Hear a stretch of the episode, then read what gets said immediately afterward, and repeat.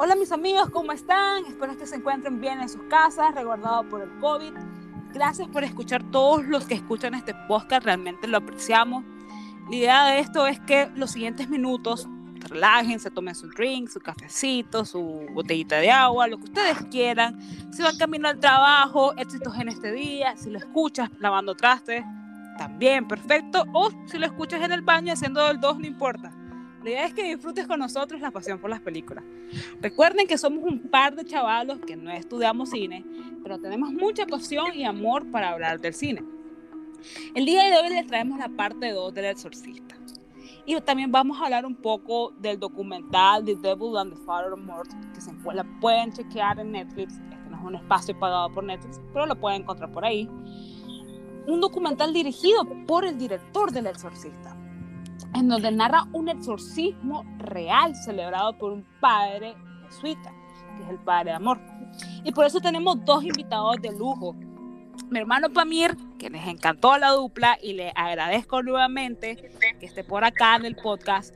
Y tenemos una colaboración con Ampliamente, que estará hablando con nosotros durante los siguientes minutos el psicólogo Kevin que es un cinéfilo de corazón, de la parte del terror, de la parte del exorcista, y nos estará hablando no solo de la película, su opinión personal y a la parte psicológica de, de un exorcismo como tal. De antemano, te agradecemos, Kevin, por tu tiempo.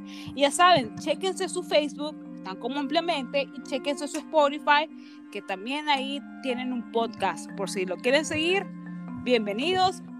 Y antes que nada, pues, ¿cómo están mis queridos invitados? ¿Cómo estás, Pamir? Pues, ¿qué tal, chicos? Otra vez un placer tener, tenerlos aquí de vuelta y me siento muy entusiasmado porque estamos en la presencia de un buen amigo mío, el gran Kevin Vega García. Conozco ya de unos años atrás. Se me hace que es una persona bien ponderada y que nos va a dar otro, otro ángulo en este, en este tema, yo creo que para muchos controversial, que es la película del exorcista, pero que Kevin nos diga y que, y que continúe con esta introducción tan amena. Y déjenme decirles algo, chicos, tiene una seguridad cósmica. Minutos antes de grabar esto, tuvimos una conversación y me cambió totalmente el paradigma, así que chéquenselo, escúchenlo, que va a estar bien interesante. Y por ahí vamos a hacer algunas bromas con Gandalf el Blanco. Luego explicaremos por qué. Espero que lo disfrute y como sin más que decir, Kevin, gracias por estar aquí. Saludos, Melissa, saludos, Pamir, saludos a toda la audiencia de Telecinado. Pues, eh, mil gracias por estar por acá y me gustaría que nos explicaras un poco sobre este, el, el trasfondo psicológico, explicarnos un poco cómo lo ve la psicología, cómo lo ve tu carrera, cómo lo ve tu rama. Yo, yo soy ingeniera de profesión, por, por ende, cuando Kevin habló, fue como cambiarme toda, toda esta parte, toda esta mentalidad, rompió a mi paradigma, Kevin. Fíjate que la película es bastante interesante viéndola desde un análisis psicológico ya que aporta elementos que se tienen que ver entre líneas. Por ejemplo, desde mi análisis, yo creo que la película se sostiene bajo tres principios básicos, que son eh, estímulo-reacción, empatía y neurona espejo. Toda la película está bajo esas tres bases psicológicas. ¿A qué me refiero con cada una? En toda la película ve estímulo-reacción cuando aparece un elemento de sorpresa, eh, susto, también un elemento de dolor. Inmediatamente ves la reacción de los actores. El plano que hacen es directamente del rostro. Estímulo, reacción. La empatía, hombre, está viendo temáticas y problemáticas muy comunes que todas las personas podrían tener que podríamos estar pasando por ello.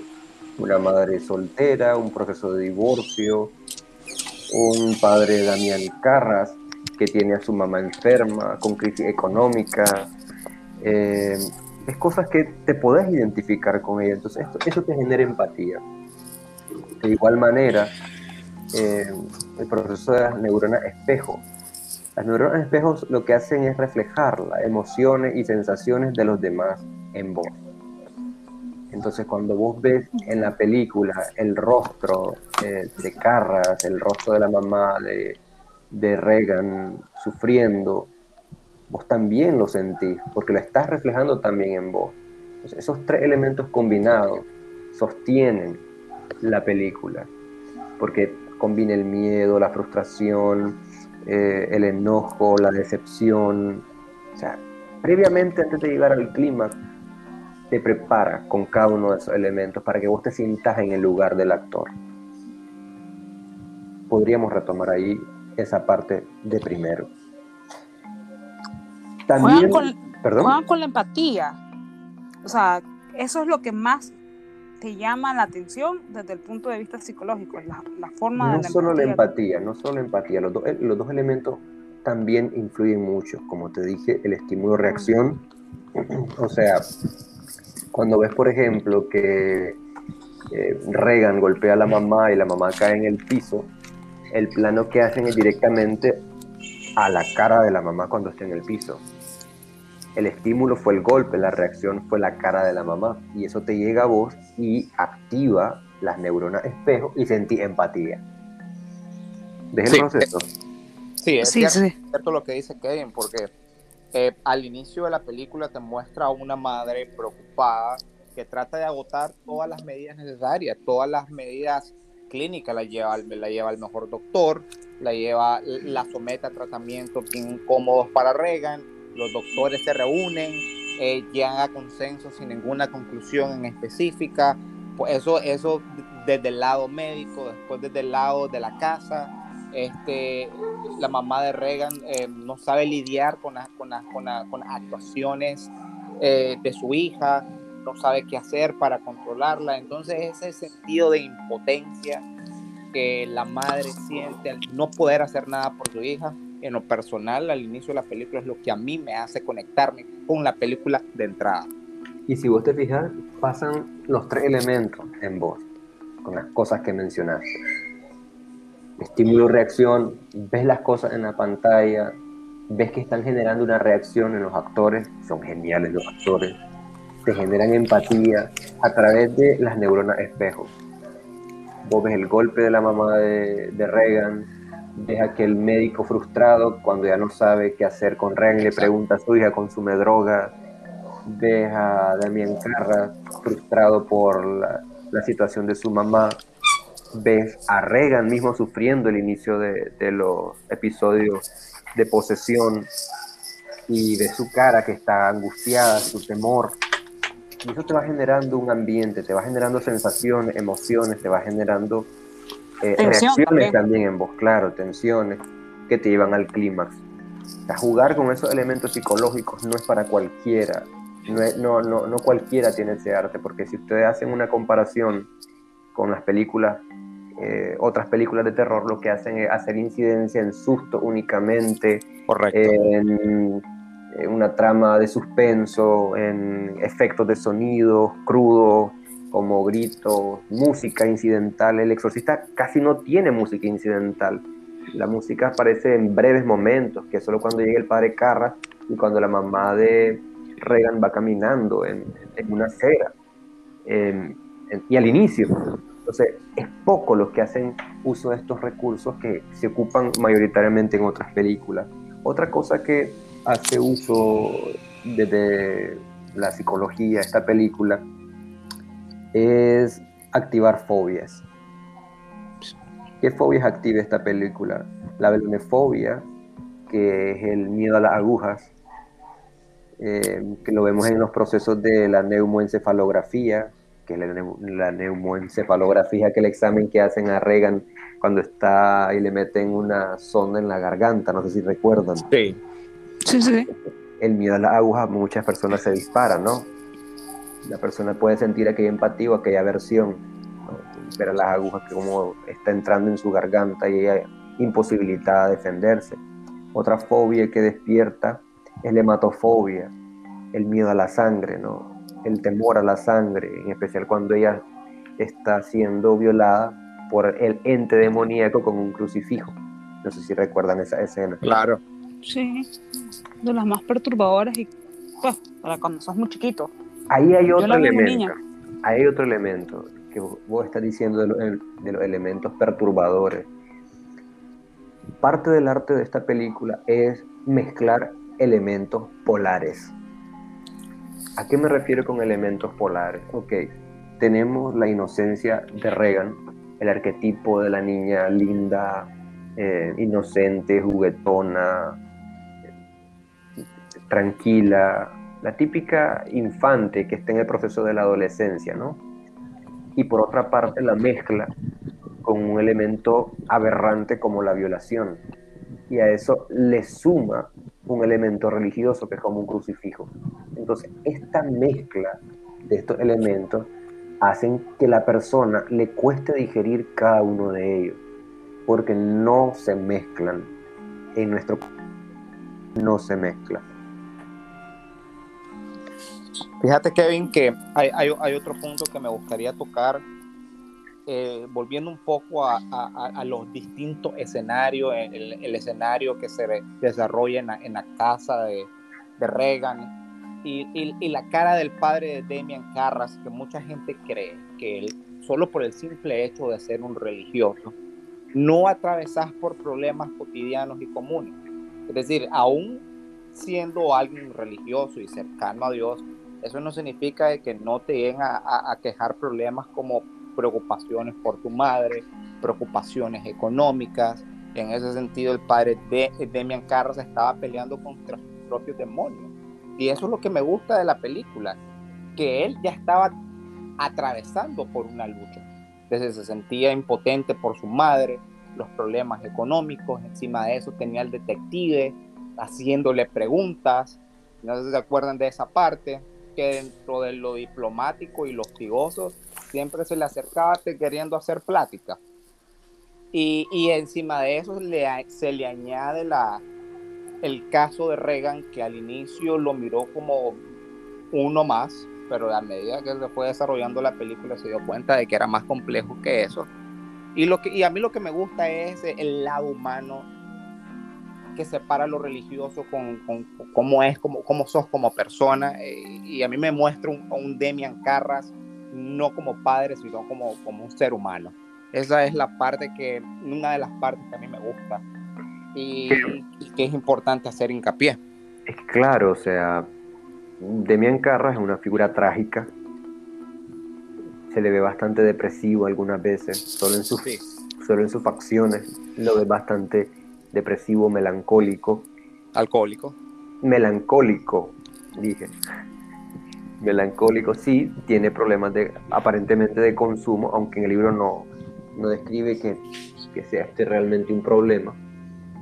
Eh, pero sí, ahí es, en lo que vos estás mencionando, se reflejan nuevamente los tres elementos que mencionaba antes.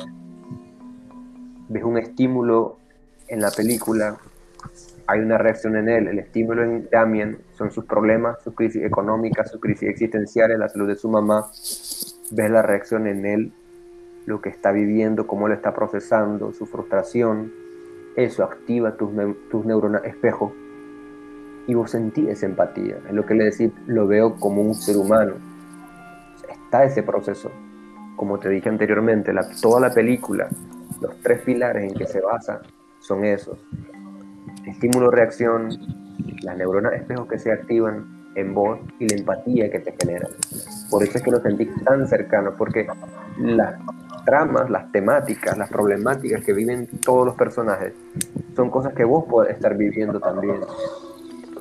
Alguno de nuestros oyentes podrá tener a su mamá enferma, podrá tener crisis económicas como Damián Carra, otros podrán estar pasando un proceso de divorcio como Reagan y su mamá, otros podrían estar pasando dificultades médicas como Reagan en los procesos de investigación eh, médica.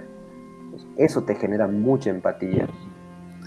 Pues déjame decirte que para mí todo, fíjate que ahorita que estás mencionando estas tres cosas, lo relaciono cuando, cuando un actor gana el Oscar, normalmente los cambios trascendentales, pues puedes decir, el, mejor ejemplo ahorita es Anthony Hawkins, que se ganó el Oscar a mejor actor, y realmente tienen estos tres patrones, un estímulo-reacción, unas neuronas espejo y al final empatía. Y, y, pasa lo mismo con la gente topo. O sea, son películas mencionadas por la gente y son películas alabadas por la actuación porque el actor logra generarte esta empatía, pero ¿por qué te la genera? Porque la película comparte esos tres pilares. Me, acabas de hacer un, un clic. Sí, eh, no he visto esas películas, la verdad, pero eh, en este género, en esta película, por eso la, la crítica la, ha reconocido tanto. La ha reconocido tanto porque logra conectar con el público en general. Porque lo lleva en un proceso, no se va directo al clímax. Por ejemplo, en el rito, eh, ve directamente que ya va de un solo elemento de muerte, como eh, la funeraria que tenía el papá de Michael Kovac. Eh, también ves que ya en los primeros 20 minutos ya están hablando de rituales y posesiones en la supuesta academia de exorcistas. A la media hora, si no me equivoco, ya está ya haciendo el, el, rito Anthony Hopkins. Esta película no, el clima del exorcismo son apenas, creo que 20 minutos, no es mucho, no es mucho, pero te lleva toda una secuencia de desgaste.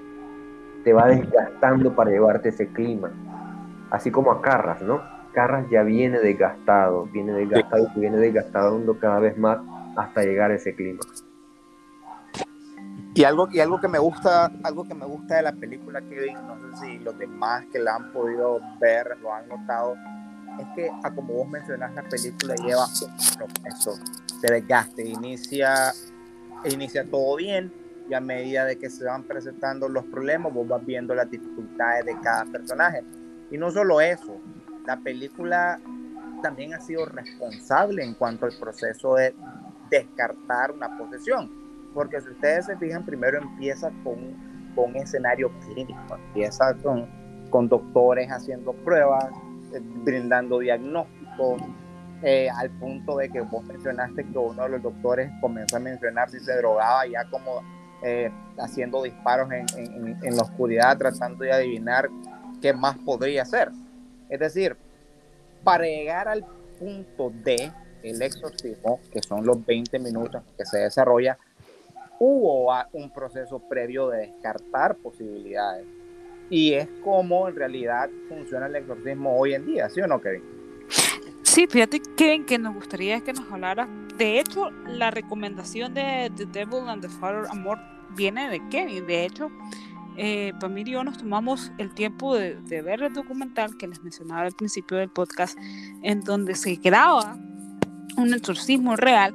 Pues obviamente no es como lo que vemos en pantalla, pero sí eh, me gustaría que Kevin ahorita abordara un poquito más eh, sobre esta parte que también mencionaba un poco Pamir. Definitivamente el arte de un exorcismo como tal no podría, porque no, no tengo un conocimiento religioso a profundidad ni soy exorcista. Sin embargo, te puedo decir las apreciaciones que hay desde la psicología para este fenómeno. Eso sí lo podríamos profundizar porque sí hay, hay apreciaciones, hay aproximaciones, hay incluso estudios sobre esto para tratar de dar ah, alguna comprensión, explicación e incluso tratamiento para estas situaciones. Eso, eso estaría perfecto. Creo que, creo que es importante ya darle otro enfoque, un enfoque más, más mental y más clínico a este tipo de cosas, porque la gente, algo que, algo que es importante decir a los muchachos que nos están escuchando es que mm, las películas son muy sensacionalistas, es decir, la, en la vida real no funciona así. Creo que como en toda la vida hay que ser responsables y no todo es lo que parece hay, el 90% de los casos, o por lo menos en su gran mayoría, me atrevo a decir que es por, por problemas clínicos. Y es por eso es importante abordar este tema importante, porque el hecho de que vos veas a una persona convulsionando en tu casa no significa que está poseída, simplemente tiene algún tipo de problema, problema mental. Claro. Entonces, entonces es importante que los espectadores que nos están escuchando sepan y conozcan un poquito acerca de esto, que, no, no, no, vivimos en los tiempos de la cruzada. Hoy en día hay, hay, explicaciones clínicas y sería bueno que Kevin nos, nos profundice un poquito más sobre estos temas. Fíjate que es cierto que ya no vivimos en tiempos de las cruzadas, pero aún así hay personas que se comportan como inquisidores en aquellos tiempos, queriendo verlo todo como un descarte, no, esto es una locura, o el otro extremo, o estás poseído apenas comenzas a tener un tic nervioso. Entonces, la psicología trata de brindar una aproximación metodológica, científica, para caracterizar y responder a este fenómeno. Fíjate que en, el, en la misma película sale que cuando la mamá de eh, Reagan llega a buscar a Damien Carra y le pregunta que si puede hacer un exorcismo, Damien Carra dice tendría que meterme en una máquina del tiempo y regresar a la época medieval. Si vos lees el libro también, fíjate que ves más detallado el proceso de investigación clínica. Y podríamos tratar de entender tres trastornos que podrían asociarse o que podrían aproximarse a lo que podría ser este fenómeno. Tenemos la esquizofrenia paranoide. Se miran alucinaciones, la persona percibe cosas, siente cosas, escucha cosas, al igual que muchos síntomas de la posesión. Sin embargo, lo que se ha visto de diferencia entre la esquizofrenia paranoide y este fenómeno al que se le denomina eh, posesión es que eh, en esquizofrenia paranoide las alucinaciones son variadas, pero la posesión es una temática constante. En esquizofrenia paranoide la persona puede variar, hoy por ejemplo tiene una alucinación que su vecina la quiere matar y mañana puede pensar que los aliens la van a raptar. Mientras que en este fenómeno la temática es constante, siempre se mantiene. Ejemplo, un ente que todas las noches te habla, un ente que lo ves de la misma forma, una voz que siempre te repite eh, lo mismo. Más o menos estoy tratando de ejemplificar la diferencia entre la esquizofrenia paranoide y este fenómeno. Otra que podría asociarse sería la fobia específica a algo religioso. Eh, vemos que cuando eh, a Reagan se le presenta el agua bendita, por ejemplo, ella tiene una reacción ¿no? fóbica a esto. Sin embargo, no podríamos tomarlo como una fobia, ya que una fobia eh, genera ansiedad. La emoción detrás de la fobia es la ansiedad mientras que en este fenómeno la reacción que hay es de agresión, es de ira. El tercer trastorno que podríamos tomar para, asociarlo o tratarlo de, comprender es el trastorno de, identidad disociativa. este trastorno es el que más se desarrolla en el, en el libro. Lo profundizan bastante. Este trastorno es una perturbación de la identidad que se caracteriza por eh, dos o más eh, cambios en la personalidad, pero que son bien definidos. Para que la audiencia me, entienda, como fragmentado. Eh, por ahí. sí, más o menos como la película Fragmentado, sí. Podría, podría ejemplificarse también por ahí. Son personas que manifiestan dos o más personalidades bien definidas, cada una con sus eh, propias características. Sin embargo, este trastorno se debe distinguir de, llamémosle, fenómenos, eh, por ejemplo, cuando en India ves a los chamanes que son, eh, que dicen son poseídos por un espíritu eh, y comienzan a profetizar, están bajo un contexto, bajo una situación específica. o como por ejemplo en México, que tal vez en los días de eh, la Santa Muerte o los días de los muertos hay algún tipo de chamán eh, a través del cual los espíritus hablan. No, este trastorno lo que hace es romper eh, estos esquemas porque son incontrolables, recurrentes, deterioran la calidad de vida, son involuntarios y también violan las normas sociales, culturales o religiosas. Entonces, si tenemos esos elementos, podríamos estar ante la presencia de un trastorno de identidad disociativa, que es el que se profundiza en el libro como posible explicación de la condición de Reagan. Y en el libro, ¿cómo hacen para distinguir que realmente no es esta condición y que realmente es el exorcismo? Porque todavía en ese momento creería yo que están como, eh, no sé, validando opciones dentro de la racionalidad, ¿verdad? Podría decirse. ¿Cómo, hacen en, el, en el libro para distinguir entre una cosa y la otra? creo que la película se queda bastante corta en los procesos de, discernimiento o incluso de, los diagnósticos, pero en el libro se ve totalmente a profundidad, porque incluso se muestran teorías, se muestran autores, se muestran procesos, lenguaje muy técnico de las patologías, tratan de hacer un, como le dirían, en, la parte de salud una historia clínica de la situación. Cuando estamos descartando cada una de las situaciones, cuando se nos vienen reduciendo y reduciendo y reduciendo, Demian Carras comienza a empezar, mm, no sé si amarle a dudar, pero sí a verlo como una alternativa sugestiva de tratamiento. Fíjate que algo interesante que, es una comparación del libro con la película que al omitirla a mi juicio es un... Eh, un error. No un error, sino una laguna, una laguna que deja al, espectador fuera de base. Son dos cosas. Demian Carras eh, accede o, sí, o asiente ir al exorcismo, no porque crea, sino porque eh, siente compasión por la mamá de Reagan y cree que tal vez con la sugestión del exorcismo pueda haber alguna mejoría. Literalmente así lo pone el libro. Como un, un efecto placebo. No como un efecto placebo, sino por compasión.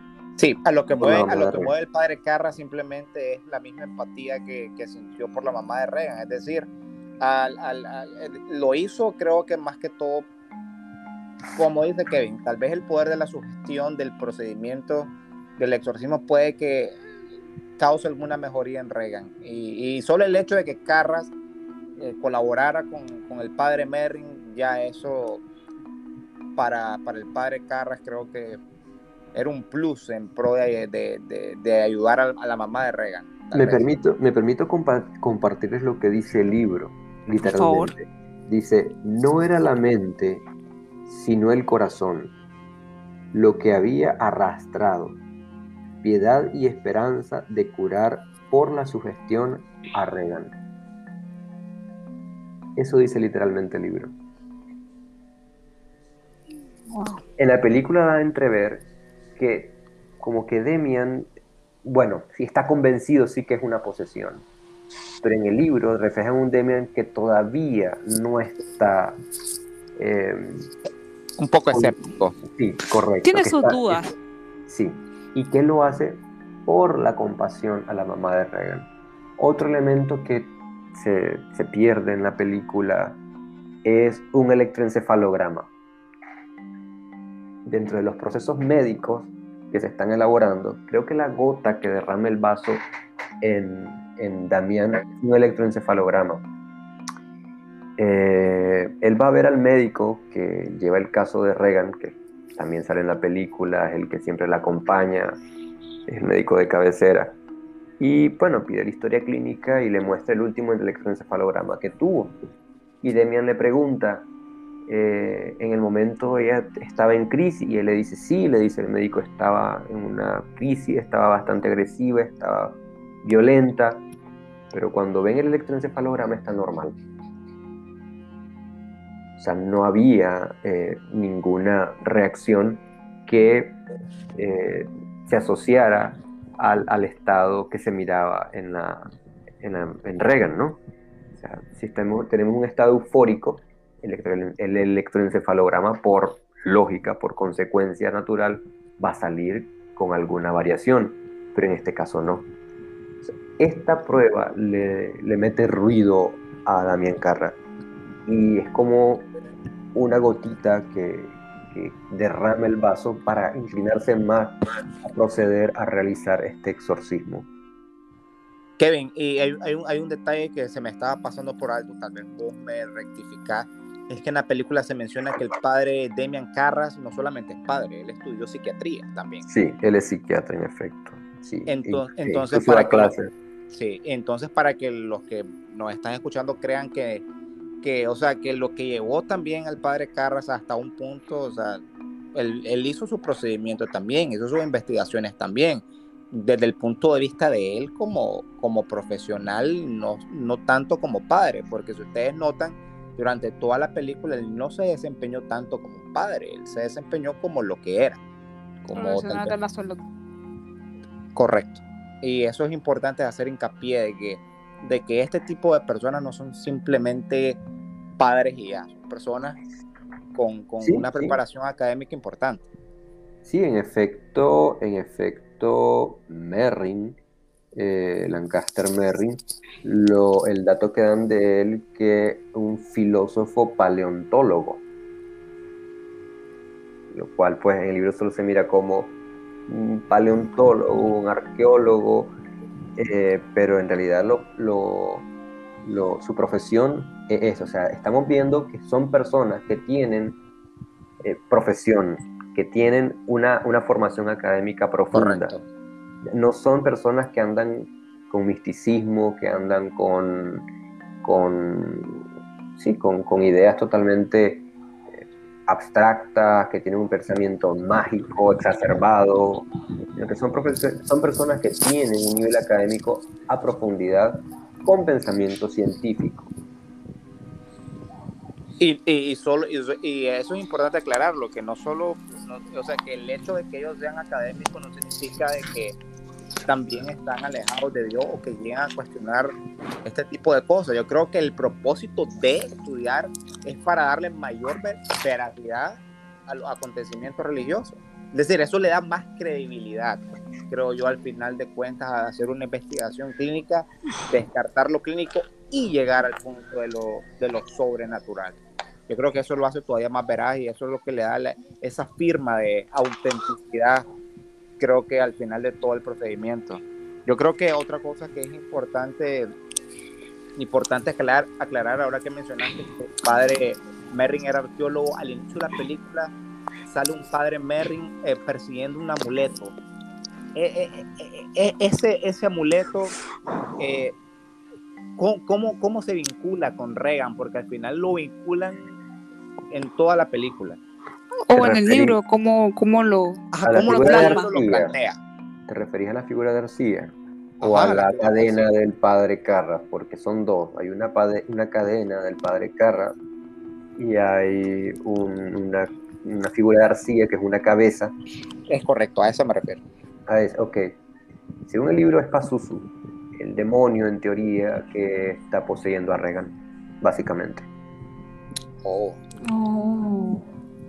Em, según pues, el libro, es como Merrin se encuentra con quien se va a enfrentar, como la antesala, es la antelación, es el aviso. A partir de ahí, cuando Merrin encuentra eso, es que se decide regresar a Estados Unidos. Es más, es como que es un sexto sentido de Merrin se activó porque cuando le llevan la carta, y eso se ve tanto en el libro como en la película, le llevan la carta para decirle, para notificarle que iba a hacer un exorcismo, si ustedes se fijan no la lee, solo la recibe. Él ya sabe a lo que va. Él ya sabe a lo que va.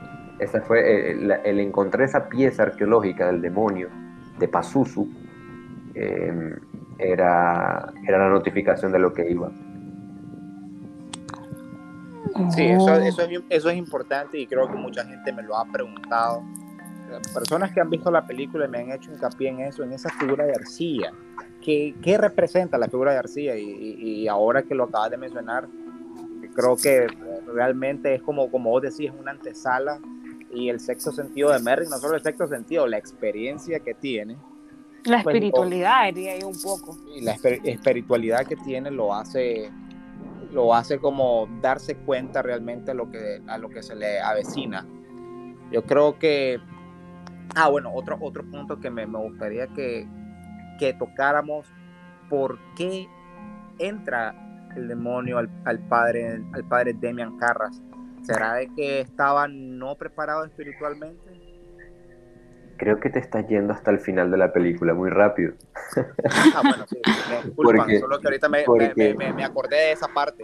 Hay muchas preguntas que me han surgido en mi mente, dice Pamir, que claro, necesito que claro. se por día. No, no, pero, pero fíjate que creen que qué bueno que me corregiste y, y, quisiera tocar otro punto, volviendo a lo clínico, eh, retomando este documental que nos recomendaste, que los invito a los muchachos que lo, que lo vean, el, el, mal contra el padre a muerte, en español lo pueden encontrar así. Es, importante que lo vean porque te da más que la perspectiva religiosa, una perspectiva clínica. Es decir, eh, lo, lo, los profesionales de la salud eh, pueden llegar a justificar eh, estas, estos síntomas con, con patologías mentales, pero también ellos creen de que hay, hay cosas que van más allá de la razón. Eh, otro, otro, otro, punto que, que, es importante tocar es que hay que ver el background que tienen las personas. Es decir, si vos sos una persona extremadamente religiosa y crees vos que lo espiritual va a ser tu salida a ese problema, va a funcionar. Sin embargo, si vos sos una persona que no viene de un background religioso y crees que eh, algo clínico pueda ser la, la, la, solución a tu problema, va a ser esa solución. Creo que, creo que la sugestividad de, de donde venís, del, del, entorno de donde creciste, eh, de donde eh, te estás desarrollando, influye mucho en la, en la, en la, en la resolución del problema. O, o, o, cómo es la cosa ahí. Fíjate que qué interesante lo que vos estás planteando porque en, tanto en la película como en el libro es todo lo contrario son dos personas que no tienen ninguna, ningún credo religioso y es se cierto. ven afectadas, y se ven afectadas por un evento paranormal atribuible a lo religioso, a la cosmovisión religiosa e incluso delimitada cristiana. Es cierto. ¿Me explico? Sí. El libro toma, sí. Claro que en, ya viéndolo desde un punto de vista ya más real, más académico, sí tiene que ver muchísimo, como lo ves en el documental de Gabriela Mort, eh, que sí tiene que ver el, background cultural, la formación, eh, la educación, el punto geográfico donde vivís, eh, para dar una respuesta a las situaciones que viven las personas. Por ejemplo, si sos musulmán, a, a buscar la asesoría de un imán. Si sos judío, vas a buscar la asesoría de un rabino. ¿Me explico? Claro. Entonces, estos elementos espirituales y o religiosos no es que se descarten totalmente. No, si producen un beneficio responsable a la persona, perfectamente pueden proceder porque no excluyen la parte clínica. Claro. A ver, un religioso, un chamán, un imán, un sacerdote, no pueden venir a decirle al, al, al, al médico no haga su trabajo. Y tampoco el, el, médico puede decirle a la persona, mire, no vaya a la iglesia. ¿Me explico? Sí. Entonces, estos elementos aportan, cuando son usados de manera responsable por ambas partes, hay que aclarar, porque hay médicos también que son negligentes. Hay médicos y profesionales de la salud que son negligentes, que hacen malas praxis. Y también pueden haber chamanes, rabinos, pastores, sacerdotes, que actúen de manera negligente. Cuando estos elementos son usados de manera responsable y le aportan un beneficio, un bienestar a la persona, se puede proceder en conjunto, porque el uno no excluye al otro. Porque la misma definición de, de, de, de, persona en salud es que somos seres biopsicosociales y espirituales. Espirituales no entendido desde una, desde una perspectiva de religión, sino que tenemos una visión eh, más allá de, la comprensión eh, meramente científica o, matemática, ¿no? Tenemos un sistema de valores, sistema de creencias, eh, procesos, tenemos símbolos que impactan en toda la sociedad y en cada uno de los individuos. Y también hay otro punto que es importante aclarar, que como puede haber negligencia médica, también puede haber negligencia de la persona en cuestión. Es decir, si yo tengo un hijo, que es decir, que tiene eh, unos eh, síntomas atípicos que no son normales, y si yo vengo desde mi creencia extremadamente religiosa no lo someto a ningún tratamiento clínico porque desde mi creencia y desde mi ignorancia creo solucionarlo con algún eh, con algo religioso que más bien en vez de ayudarle lo va a empeorar porque tal vez puede ser de que lo suyo sea algo clínico. Entonces también eso es importante es decir que las personas vean que hay que, que aún siendo religioso tienes que descartar. Tienes que cambiar todas las posibilidades y ya lo que no puedes explicar, sí llevarlo supongamos, a un nivel religioso, de este, en este caso católico. Ojo ahí también, a ver, lo que decía Pamir, ese fenómeno se llama el antipsicologismo. Lo que Pamir está diciendo, que es que todo lo voy a atribuir a una fuerza, a algo sobrenatural, y quizá no es cierto. Correcto. Ahora bien, si ustedes se fijan eh, en el mismo documental, tanto Gabriel Amor como los especialistas en salud dicen, pueden estar las dos cosas. La persona puede sentir una afectación a nivel espiritual, que es una entidad, pero también puede la persona tener una depresión, puede tener una ansiedad bien pegada, puede tener un trastorno bipolar. ¿Me explico? El mismo Gabriel Amor dice, la persona vive, tiene constantemente sufrimiento en el cuerpo y en, eh, y en su mente. ¿Por qué? Porque vive con los estragos que la posesión misma eh, conlleva. Entonces, em, no podemos irnos a los polos. Nuestro deber como profesionales es entender el fenómeno, caracterizarlo, brindar algunas consideraciones, tratamientos, para brindarle bienestar a la persona. Pero si la persona responsablemente tiene sus creencias y quiere hacer uso de ellas a través de un ministro, un chamán, un pastor, nosotros no somos quienes para, para negarle. E incluso podríamos trabajar en conjunto todos, porque la salud incluye también los elementos espirituales y o religiosos de la persona. ¿Qué, Qué interesante está eso, fíjate que... Sí, qué interesante. Porque hace unos años atrás, saliéndome un poquito de tema y, retomando rápido ah, con, lo de la película, eh, cuando mi abuelita se encontraba muy mal en, el hospital, nosotros eh, miramos un caso de un niño que estaba en cuidados intensivos, era un bebé, este, que lo único que necesitaba era una transfusión de sangre para curarse, pero los padres eran testigos de Jehová que, hasta donde sé, tal vez me corregís Kevin, ellos no están a favor de la transfusión de sangre. Entonces tomaron la decisión de pedirle a Dios curar al, al bebé. Entonces yo desde mi perspectiva entiendo lo que dice Kevin de que no somos nadie para juzgar.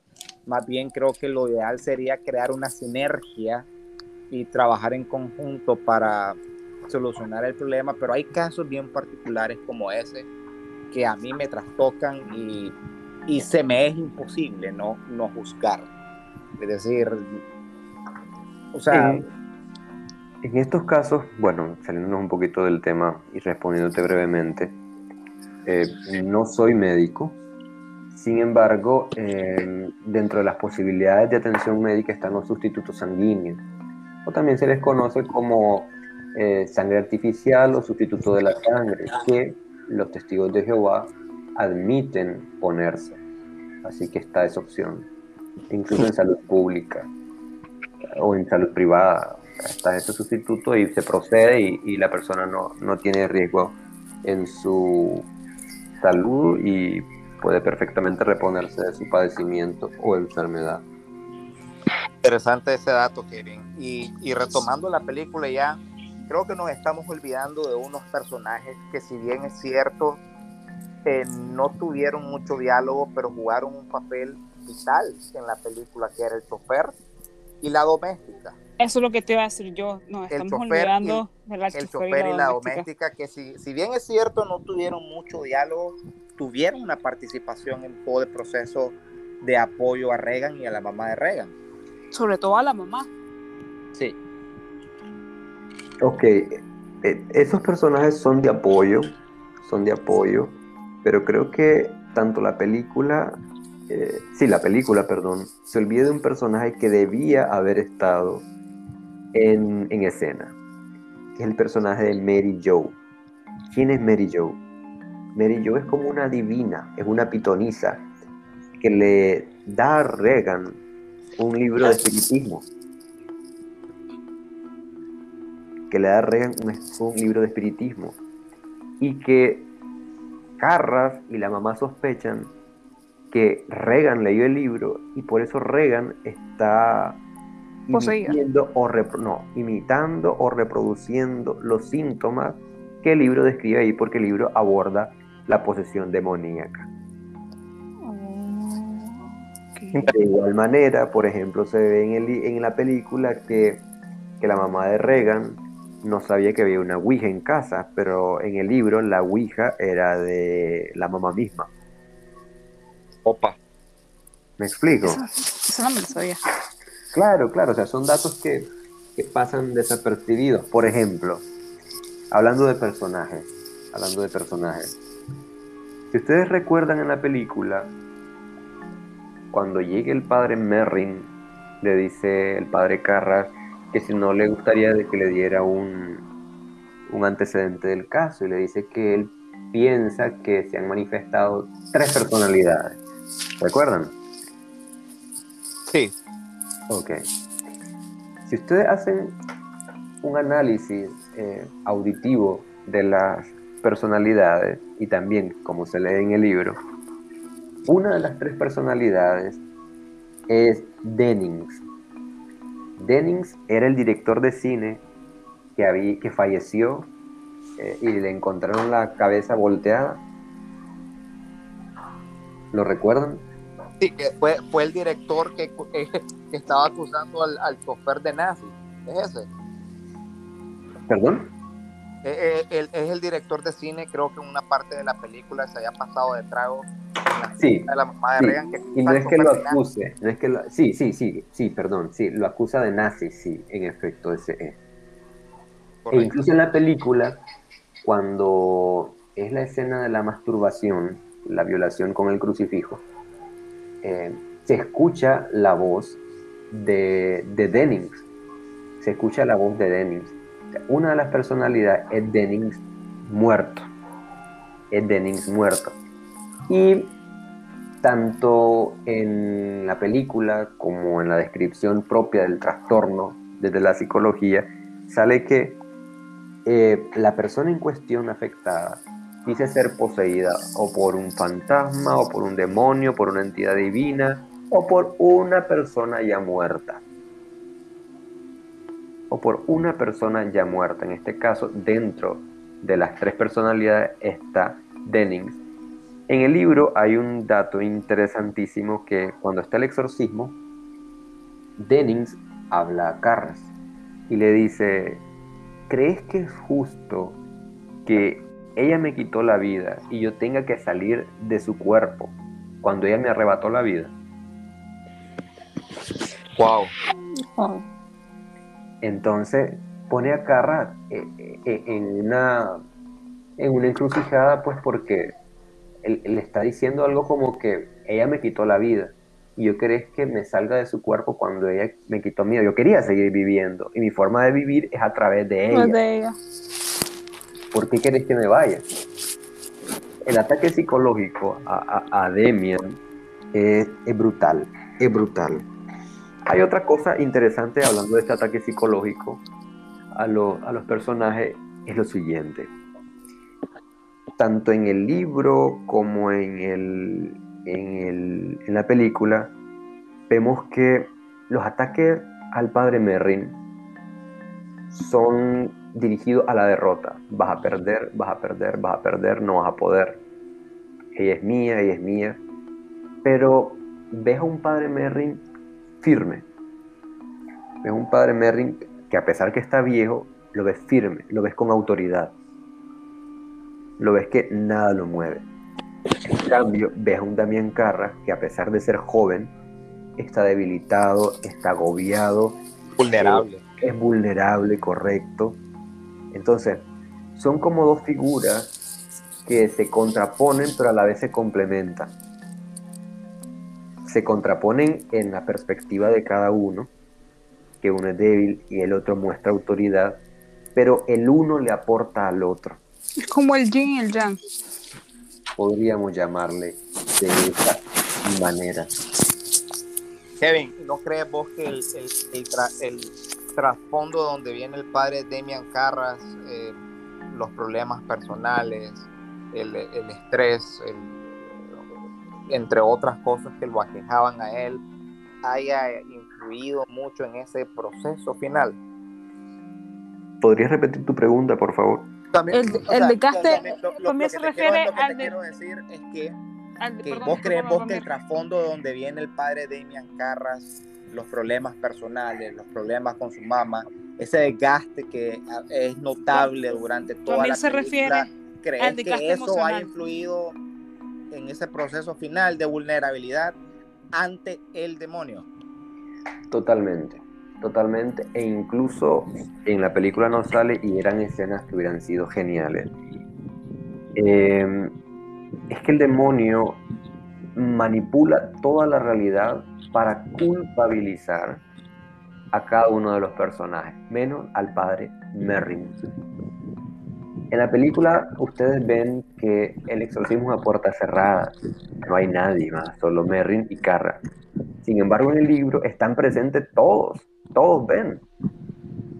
Está la mamá, está Sharon, está Carl, y a cada uno le ataca, a la mamá le hace, le, culpabiliza por el divorcio, por la separación, por su carrera artística. Carras por la muerte de su mamá. al chofer lo culpabiliza porque tenía una hija alcohólica y drogadicta la cual nunca iba a ver. O sea, es un ataque a todos. Que hubiera sido interesante hacer o sea, reproducción tal cual en el libro salía. Que, Interesante. Es un ataque a todos. emocional. A todos, a cada uno, a cada uno les da, eh, les da un tipo de, de ataque psicológico pero siempre Merrin se mantiene incólume, o sea, es el que está inamovible. Incluso el mismo libro lo describe como que solo con verlo, tanto Demian reanimaba su fe y la mamá de Reagan sentía paz y tranquilidad solo con verlo, solo con su presencia. Era una fuerza inamovible entonces. Podríamos llamarle así. Y, y Kevin, qué bueno que tocaba ese tema porque en el documental del Padre a Morte, el, el director del Exorcista tiene un diálogo con el arzobispo, creo de, no sé si de California o, o no sé de dónde, no me acuerdo muy bien y, el director de la película le pregunta al arzobispo, ¿usted está preparado para lidiar con un exorcismo? Y el padre, el arzobispo le responde un rotundo no. Y el, director se queda perplejo porque no esperaba esa respuesta. Y el arzobispo le, le dice muy sencillo, para llegar a ese punto tiene que ser alguien con un nivel de espiritualidad alto que yo no tengo y que el hecho de que yo tenga cierto rango dentro de la iglesia, eso no me capacita o no me da las facultades para eh, comenzar un, proceso de exorcismo porque requiere de mucho más que simplemente tener un rango dentro de la iglesia. Y yo creo que Merrin representaba ese nivel de espiritualidad que, que, el padre Demian Carras obviamente no tenía y como muchos padres no tienen. Eh, y eso es muy importante aclararlo. Y dentro, como, como que haciendo un pequeño énfasis desde el punto de vista religioso. Mm, no te podría decir directamente si hay niveles de espiritualidad, pero sí te puedo decir que en todas las profesiones, e incluso dentro del, del área de la salud, no podríamos decir que ya hemos visto todo. Siempre hay algo que te puede sobrepasar, pero también siempre va a haber alguien que te puede aportar, que te puede enseñar. En este caso, en, el libro sería la figura de Merry Nacarra, pero en otro caso puede ser un contador, un contador público que haya pasado una crisis em, eh, en una empresa y que tal vez te enseñe a sobrellevar tu crisis en tu propia empresa. Podría ser un psicólogo. experiencia. Correcto, un psicólogo que ha pasado más experiencias y que tal vez haya visto una situación similar y que te la transmita a vos. Siempre en las profesiones, siempre vamos a encontrar buenos mentores, así también como vamos a encontrar malos referentes. Hay algo interesante, fíjate, en, el, en la película, hablando de estas profesiones y todo, que es que cuando es a, partir que llega el padre Merrin, que el libro lo comienza a llamar El Exorcista. Ah, ok. Y es también cuando llega el padre Merrin, que por una vez se le refiere a Carra como psiquiatra. Mientras tanto, en, los, en las escenas anteriores, en los ambientes anteriores, se decía Carra, el padre Carra, Merrin, el padre Merrin. Pero a partir de ahí se le refiere como Carra y el eh, perdón, eh, el, exorcista y el psiquiatra. Y el psiquiatra. ¿Perdón? Pero ¿por qué en esa parte? No te sabría decir por qué exactamente, pero sí es un dato que me llamó mucho la atención. O sea, esa referencia, ese cambio, ese cambio de, de, de, de llamarlos, ¿no? Porque es bien peculiar. ¿En qué, ¿En qué momento específico así lo da? O sea, cuando... Cuando llega Merrin a la casa. Ah, ok. Cuando llega Merrin a la casa la escena típica, ¿no? Del bajándose en el taxi. Claro. sí, sí. Ya. Otro, otro, otro, otro, otro dato importante hablando de profesiones y que no sale en la película es que hay un cardiólogo. Ok. Hay un cardiólogo que no sale en la película, pero en el libro sí sale. Sucede que, según el libro, el exorcismo duró varios días. Exactamente un domingo, un día de la madre, es que Damián Carras comienza a ver a su mamá. Haciendo una pausa, el domingo pasado, ayer, casualmente, fue el Día de las Madres. Ah, sí, creo que internacionalmente. Sí, internacionalmente. Nicaragua. Sí, entonces es un domingo, eh, Día de las Madres, que él comienza a ver a la mamá mientras está revisando los signos vitales de Reagan. Entonces él se da cuenta que está muy mal, que está muy inestable y que aplicarle más medicina, sale en la película, puede tener, eh, puede entrar en coma. Entonces, Demian decide llamar a un cardiólogo. Y el cardiólogo llega, le revisa y le sugiere parar todo. Le sugiere parar todo. Pero cuando él regresa a la habitación, encuentra a Merrin de nuevo orando y comienza a orar con él. O empieza, ya, cuando él llegó ya estaba, eh, Merrin había empezado el ritual, si no me equivoco, y él se une a la oración con, con Merrin. Hay algo que el libro dice también. Nosotros vemos como que al padre Carra vacilante, ¿no? Como dudoso, como inestable. Eh, sin embargo, el libro mismo lo menciona así literalmente y me permito leerlo. Damián, Demian oraba, pero no se daba cuenta. ¿Cómo oraba? Cuando decía que no se muera, por favor que resista, por favor que aguante.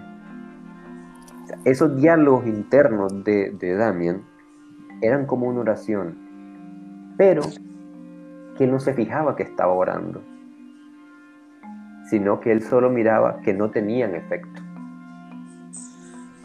¿Qué podemos entender acá? Que Demian estaba en una, depresión, momento, en una depresión profunda y que no miraba lo que estaba también haciendo él con ella. Él tenía una crisis de fe existencial, eh, personal, pero que a través de ello estaba volviendo a surgir una respuesta a esas crisis. Pero él no se daba cuenta, él solo miraba que no tenía, por su depresión, que no tenía efecto. Por su depresión él no miraba que tenía efecto. Pero él volvió a orar de esa pequeña manera. Así que tenemos a los dos que están haciendo el exorcismo. Está Demian haciendo oraciones, Lancaster Merrin, perdón, haciendo eh, oraciones imperativas y Carra deprecativas. Mientras Merrin está ordenando, Damien está rogando. Vemos ahí la, la, la, la, la importancia de las dos, la, dupla que hacen. Correcto, la dupla que hacen. Los dos personajes como encajan perfectamente.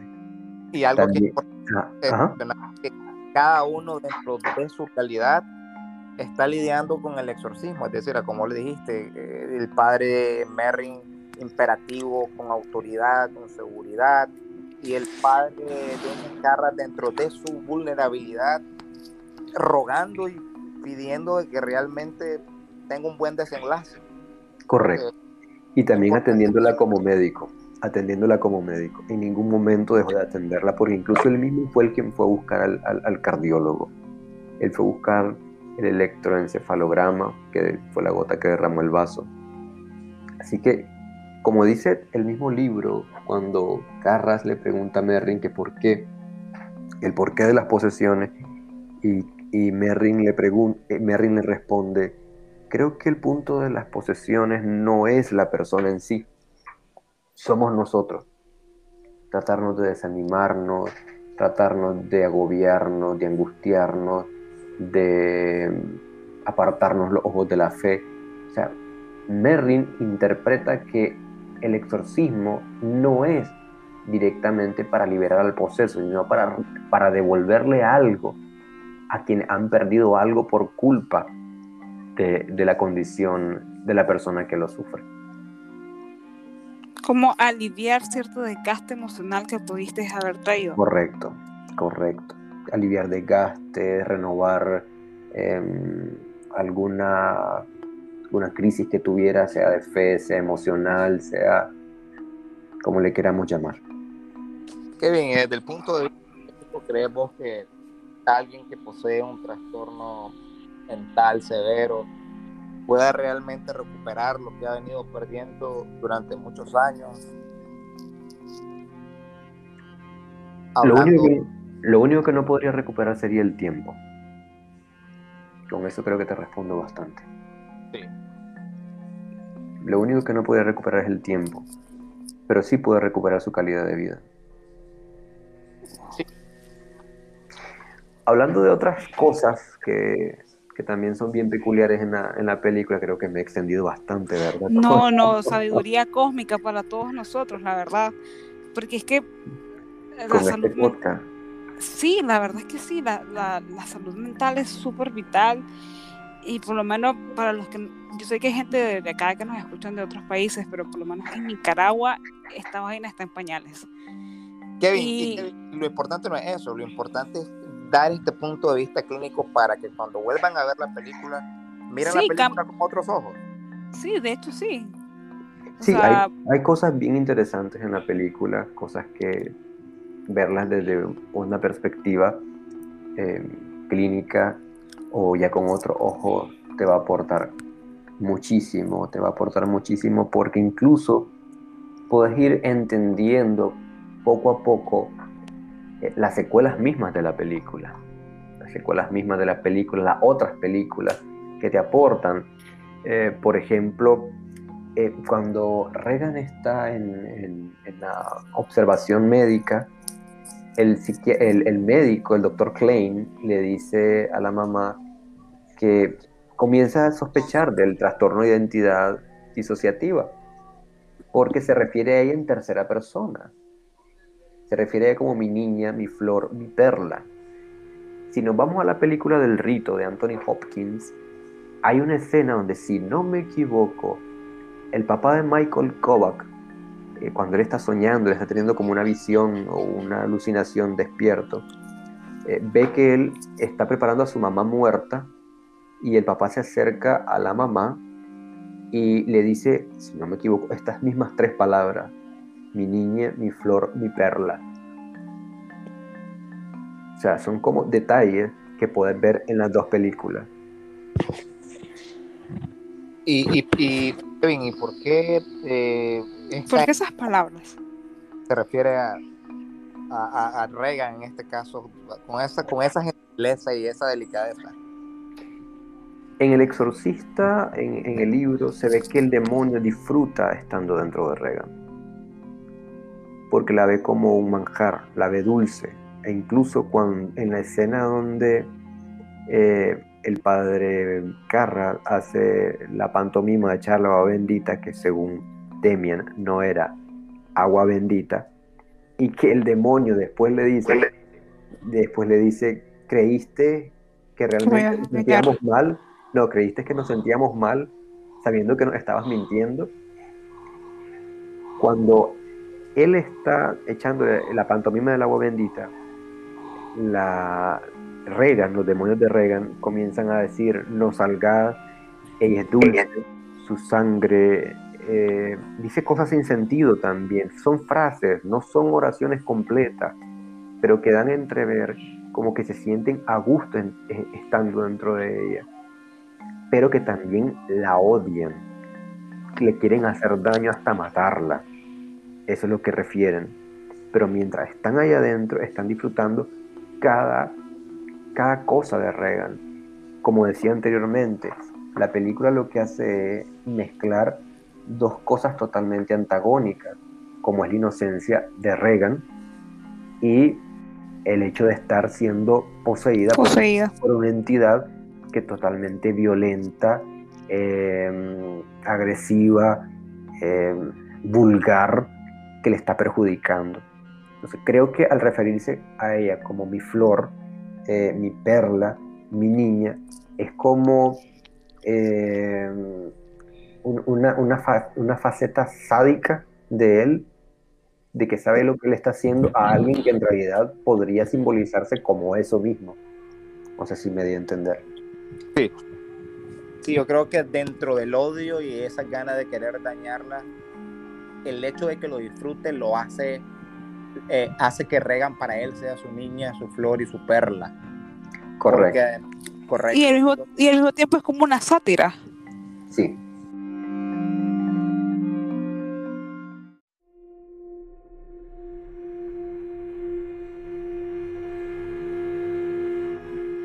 Que hace, hace unos días que platicaba con Kevin extracurricularmente, tocamos un, yo le pregunté a Kevin eh, si, si, es el diablo, ¿por qué no se suelta de la, de la cama?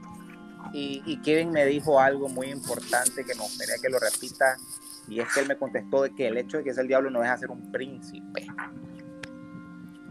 Correcto, en el libro, en el libro ¿A lo qué te referís con eso? Sí, a eso voy. En el libro eh, cuando Demian Carras está hablando con el demonio, ustedes ven que hay una escena en donde llega y comienzan a hablar tranquilamente, una charla, y le dice, le habla en francés, Regan, eh, también le dice que sería un buen día para un exorcismo. En eso está cuando Demian intenta provocar al demonio para, para tener alguna seguridad que lo que está viendo realmente no es una posesión. Intenta provocar para él tener una razón para descartar totalmente lo sobrenatural. Entonces le dice, desatate, desatate vos solo, si sos el diablo, desatate. Entonces el demonio le dice, no, esa sería una prueba vulgar de mi poder. En otras palabras, o sea, el demonio, según la cosmovisión del, del libro, no va a hacer una demostración vulgar, porque él se considera que no es digno de hacer algo tan bajo como para ser eh, un, show para sorpresa nuestra. Él es un príncipe, él se- él se da su lugar, en otras palabras. correcto. Y no, no voy a caer en tu, en tu juego porque yo sé quién soy y no tengo por qué probarte algo para que me creas quién soy. No, pero correcto. a, a mí lo que me impresionó fue esa frase de Kevin de que él no deja de ser un príncipe. Y la verdad es que es cierto, es el príncipe del mal, pero no deja de ser un príncipe. Claro, claro. Fíjate que hay, algo- hay otra cosa también hablando ya de, partes más específicas, en donde igualmente está Demian con Regan poseída y Regan se refiere a Carras como zorro, como zorro. Entonces Demian reconoce esta frase de una cita bíblica. Y Demian piensa, se referirá, se referirá a, a Herodes, porque en el Evangelio, según el libro, Jesús le, se refirió a Herodes como zorro. Pero inmediatamente Regan le responde, me refiero al tetrarca de Galilea. Regan adivinó el pensamiento de Carras. ¿Qué pasa? Carras entonces entra en una... eh, ¿Cómo En sabes lo que estoy pensando? correcto, ok, reaccionó mal al agua bendita, pero no era bendita, pero me está adivinando el pensamiento. Y ahí recuerdo lo que le dijo Merrin a Carras cuando iba a hacer el exorcismo, mezcla verdades con mentiras, o sea, mezcla cosas, eh, mezcla algo que te da seguridad, pero también te va a meter algo que te genere inseguridad. O sea, es un, es un ataque psicológico tremendo, porque no te deja ver claramente las cosas, te llena de inseguridad. Y la, más sumado a la personalidad de Carra, totalmente insegura, vulnerable, en crisis, por su mamá. correcto, es una bomba, es una bomba. Wow. Yo, yo creo que todas las personas que se están tirando este podcast están igual de impresionados que, que yo, y seguramente que Fomir, porque cuando volvamos a ver la película no la vamos a volver a ver igual, sobre todo porque por lo menos yo no he leído el libro.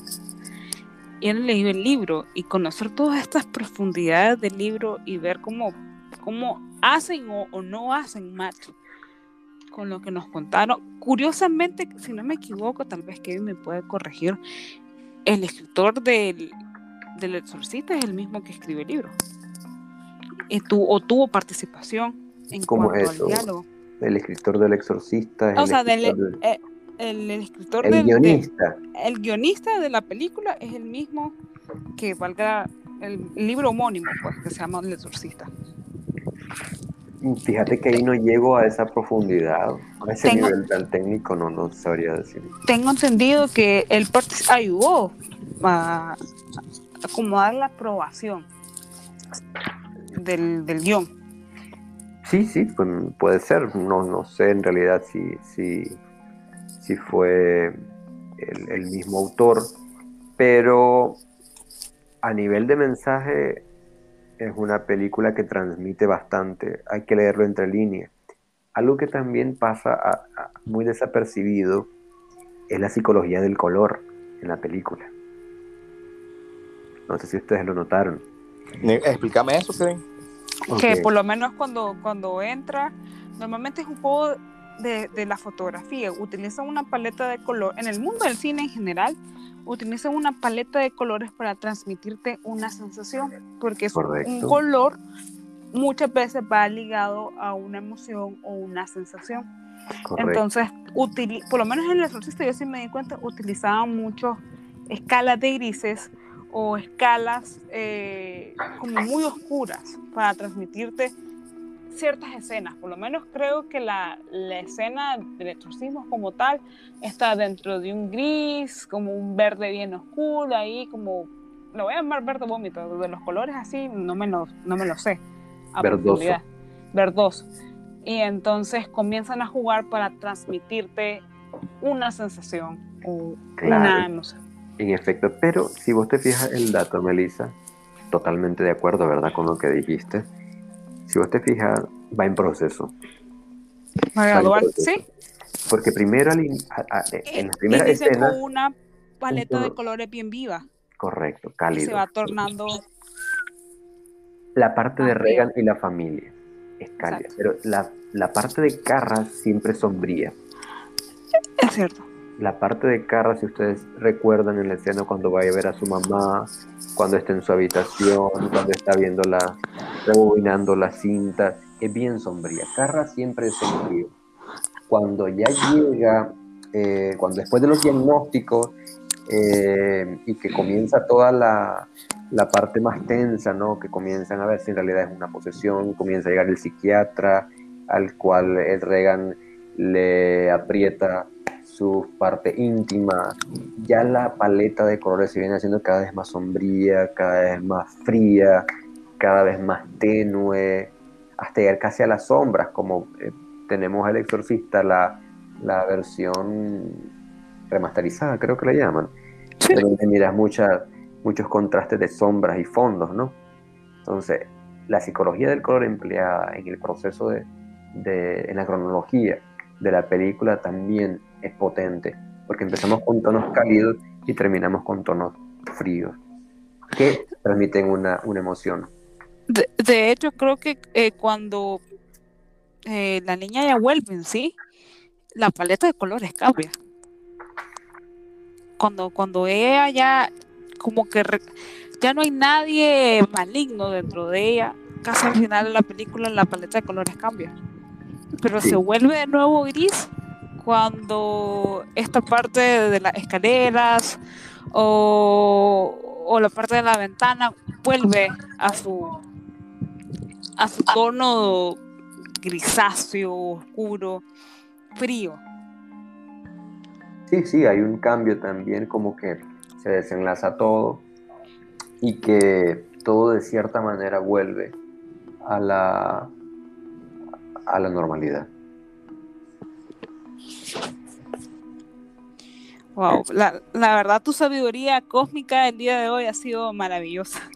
No, y eso, todavía, todavía nos falta la parte más importante de todas, que, que es entender el, bueno, yo creo que después de toda esta práctica ya podemos entender que el por qué el demonio se traspasa al, al, al padre Demian Carras. Pero, pero la primera vez que la vi realmente fue un final en, en la parte donde Demian, sí, sí, sí. Según el libro, eh, Demian estaba fuera, llevaba bastante tiempo fuera, y llega y ve que el padre Merrin está tumbado boca abajo. Viene y lo acomoda con, el, alma quebrada, le pone los brazos en cruz, le cierra los ojos pero en ese momento viene Regan poseída y lanza un escupitajo y cae en los brazos de Merrin y le dice, ahora cómo vale el bonete. El bonete es un sombrerito que los curas utilizan y que se le ponían tradicionalmente cuando morían en, las manos y se enterraban con él. Pero viene Regan, escupe y eh, le dice, ahora cómo dáselo, haciéndose referencia al bonete. En ese momento, Carras se llena de, enojo y agarra a Regan y la comienza a golpear diciéndole, ¿te gusta meterte con niñas? A ver, proba algo que sea más grande, a ver si podés. Y lo comienza a golpear y le comienza a retar, a ver, métete en mí, métete en mí que soy más grande. Ahí es donde ocurre la, la, la posesión a Demian.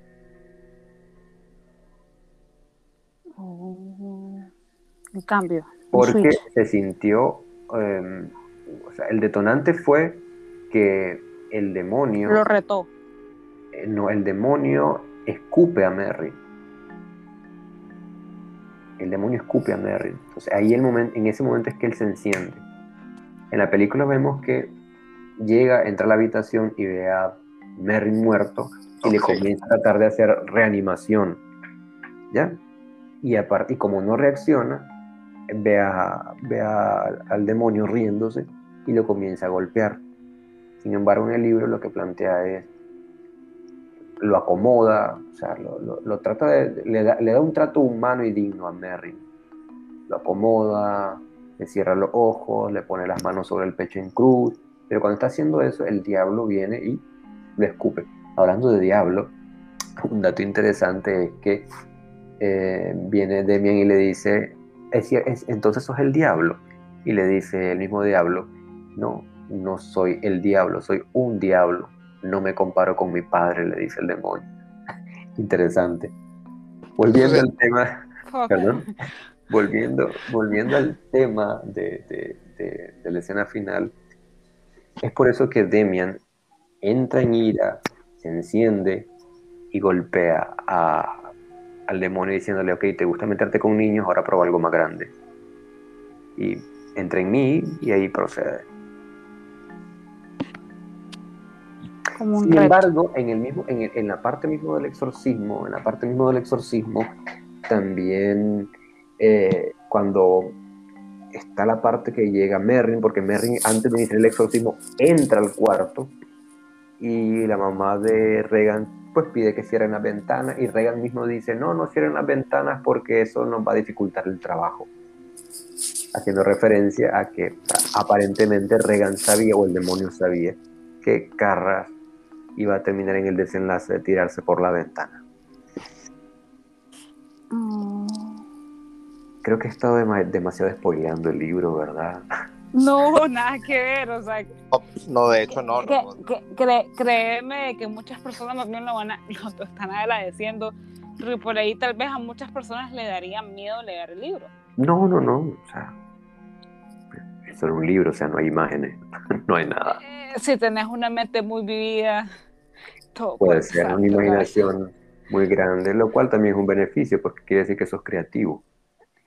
Por, lo menos a, a- a mí me pasa todo el tiempo. Yo leo un libro y yo me voy imaginando al personaje, dónde está, qué está pasando. Entonces, me, me imagino en el autor que, que le va a pasar esa vaina. Sé, imagínate leerlo a, la, a las 12 de la noche o Lo antes puedes de leer dormir. a mediodía. o antes de Y, al- dormir. y al- y- y algo que, y algo que es importante que los espectadores sepan, la película está basada en algo real. Que el, el autor del libro lo escribió en base a un hecho real. Sí, sí, según tengo entendido, sí. Sí, so- y eso y eso aparece en el documental que a todo el mundo vamos a ver, que es el mal contra el padre amor. O el evil, diablo. Correcto, o en inglés Evil versus Gabriel Amor, creo que se llama el padre. Este, no lo vean desde una mentalidad que, que va- esperan algo drástico, que esperan algo como en las películas, no.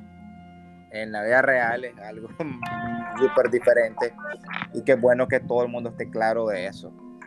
Y, y yo bueno, creo que... Y, y como, como decía al principio del podcast, te cambia pues la mentalidad un poco ver este, este, esta, este documental realmente.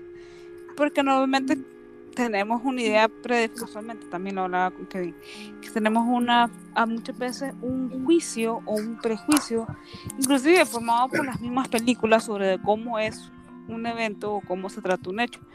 Y yo creo que este documental ayuda a cambiar ese juicio o prejuicio que tenemos sobre, o esta idea que tenemos sobre lo que puede llegar a ser un exorcismo. Y pues, Kevin, muchísimas gracias por, por tu tiempo, por esta sabiduría cósmica, A la orden Por- a ambos. por, y a por tu haber por haber compartido a ustedes, queridos podcasters, por haberse escu- eh, quedado, de haber escuchado toda, yo creo que todos estamos anodados, ¿no? O sea, la sabiduría cósmica de Kevin que nos ha transmitido. Kevin, Kevin, y, a- y algo para finalizar. Ajá, pues bien. ¿Qué, qué le podrías decir a los espectadores que han visto la película pero que no se animan a verla por miedo? Pues, obviamente genera algún tipo de miedo. ¿Y, y qué les diría a aquellas personas que no la han visto por miedo a tal vez a sen- a sentir cosas que no, le, que, no, que no les agrada con respecto a la película. Yo diría que la película es rica en muchos temas y que, que realmente es, yo creo que yo lo veo así, que por cultura general creo que todos debemos de verla. Pero vos qué le dirías a la gente que nos está escuchando ahorita? ¿Qué le diría? Que es una película genial, pero si no querés verla no estás obligado a verla. Y también que cuiden su salud mental. Eso es lo que yo iba a decir ahorita.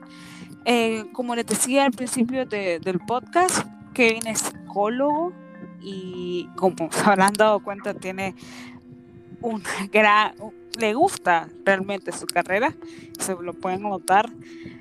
Eh, sigan su Facebook, están como ampliamente y de hecho también están por Spotify con ampliamente para que lo sigan. La salud mental, muchachos, es importante.